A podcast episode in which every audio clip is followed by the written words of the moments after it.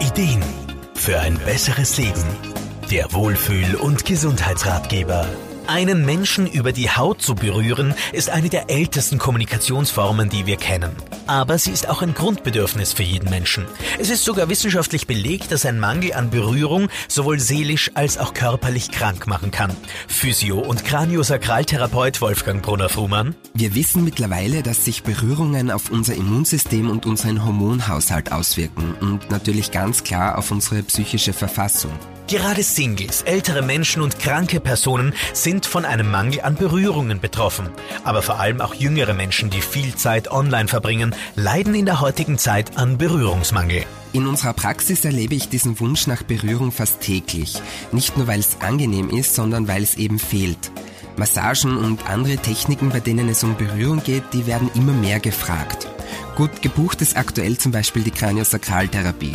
Da lösen sich nicht nur körperliche, sondern auch emotionale Blockaden, die ohne Unterstützung der Berührung nicht so einfach losgelassen werden können. Und dieser Boom zieht sich bis in den Wellnessbereich. Wolfgang Brunner-Fuhrmann. Gerade Menschen, die im Gesundheits- und Wellnessbereich arbeiten, müssen sich aber bewusst sein, wie wichtig die Qualität der Berührung ist.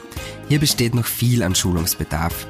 Wichtig wäre aber auch, dass Patienten und Klienten rückmelden, wenn sie sich unwohl berührt fühlen. Berührungen können uns aber auch Unwohlsein schaffen. Das sind dann die aufgezwungenen Berührungen. Denken wir an einen Schulterklopfer. Achtsam positiv eingesetzt gibt er uns ein Gefühl der Anerkennung, wenn wir zum Beispiel etwas gut gemacht haben. Andererseits kann es aber auch als Drohung und Mahnung eingesetzt werden. Berührungen von anderen Menschen sind uns wichtig. Was aber, wenn wir Single sind? Auch Berührungen des eigenen Körpers können wichtig sein. Sich achtsam und bewusst einzucremen, die Berührung beim Duschen wahrzunehmen und sich selbst mal die Füße zu kneten. Berührungen. Sie lösen ganz viel Positives in uns aus und können helfen, mit unserem Körper besser umzugehen. André Brunner, Serviceredaktion, der Wohlfühl- und Gesundheitsratgeber. Jede Woche neu